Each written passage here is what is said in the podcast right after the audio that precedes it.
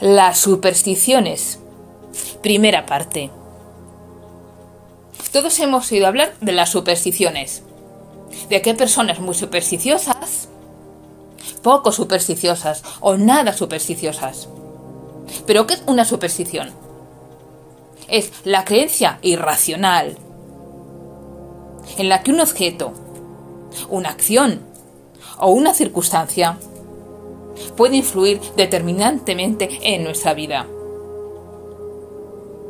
Implica que un elemento externo a la persona se convierte en algo determinante para el curso de su vida. Por ejemplo, hay personas que piensan que cuando se cruza un gato negro tendrás mala suerte. Esa persona no conocía la existencia de ese gato. Ese gato existía, pero esa persona no sabía pero ay, se cruzó en su camino y entonces le llegó la mala suerte.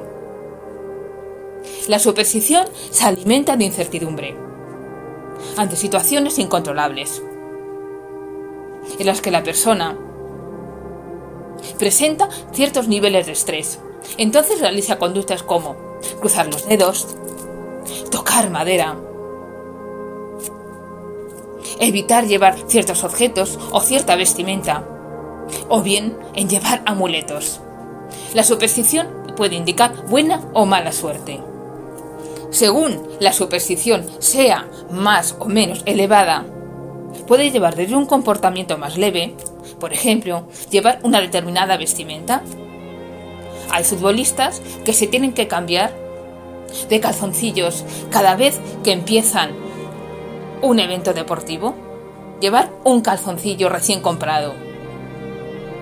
O bien llevar un amuleto, por ejemplo, una cruz a la que le dan un beso. Y así piensan que van a ganar el evento. Hasta las situaciones más perturbadoras, como evitar ciertas rutinas.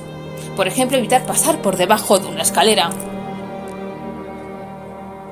o pasar por delante de una persona que vista de amarillo, por ejemplo. Las supersticiones pueden ser positivas o negativas, según los efectos sobre la persona.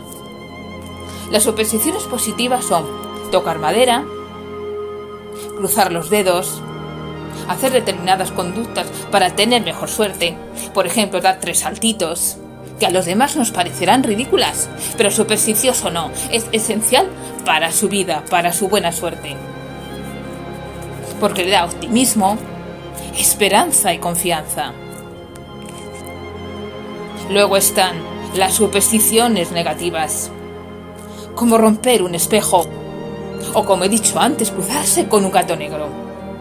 Con lo cual, la persona evita romper el espejo o cruzarse con el gato pero si por casualidad rompe el espejo o se cruza con un gato, se sentirá fatal, pensará que todo le va a ir mal y cualquier acontecimiento negativo que ocurra en su vida lo achacará al gato negro o al espejo roto. ¿Y vosotros? ¿Sois supersticiosos? Soy de los que piensan que un gato negro os trae mala suerte, o no pasáis debajo de una escalera, o cruzáis los dedos, o tocáis madera? Pensadlo. Yo no soy supersticiosa. ¿Y vosotros? ¿Lo sois?